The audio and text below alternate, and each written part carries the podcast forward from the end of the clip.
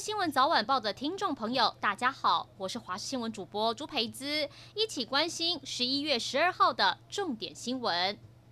在国道上发生车祸事故时，千万要记得不能待在车内，更容易发生危险。昨天深夜，在国道一号南下高雄顶金路段发生修旅车和宾士车擦撞意外，没想到双方停下车处理时，又被另一辆联结车追撞。幸好宾士车女驾驶坚持下车逃过一劫，但修旅车上的女乘客不幸被车辆波及，倒地受伤。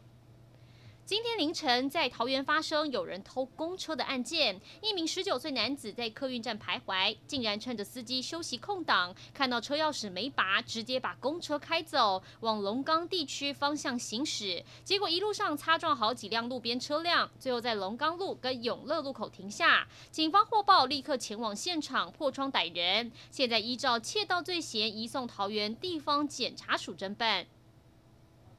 高雄前镇区有四十年历史的瑞北夜市，因为长期占用道路，市府设下落日条款。昨天晚上迎来最后一个营业日，不少人得知消息，生怕以后没得逛，塞爆现场。摊商们也哽咽感叹，不知未来日子该如何过。但当地居民也有话说，多年来产生的垃圾脏乱，还有违规停车问题，为何就需要由他们来承受？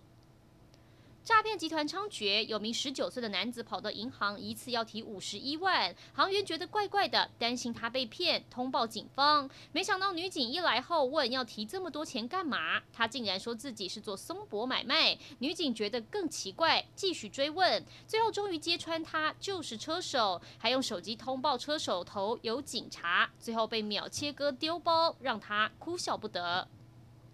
国际消息：美国准总统当选人拜登今天早上跟日本首相菅义伟通电话十分钟，双方确认美日合作的重要性。接下来，南韩总统文在寅也会跟拜登通话，商讨两国议题。而最近，拜登可以说是国际焦点人物。日本一个小镇的发音念起来跟拜登很像，也因此变成观光打卡热点。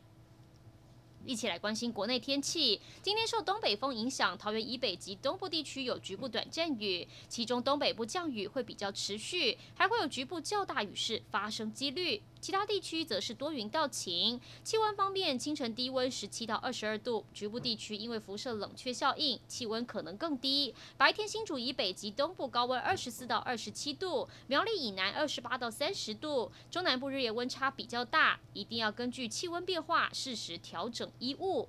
第二十二号台风梵高目前位于鹅然鼻南方海面上，未来将向西通过菲律宾往南海进行，对台湾没有直接影响，但是会带动水汽北上接近台湾。周四下半天开始到周五，中南部又会有下雨机会，北部、东部迎风面地区降雨范围扩大，而且雨势也比较大，要一直等到周六天气才会变得稳定。以上就是这一节新闻内容，感谢您的收听，我们再会。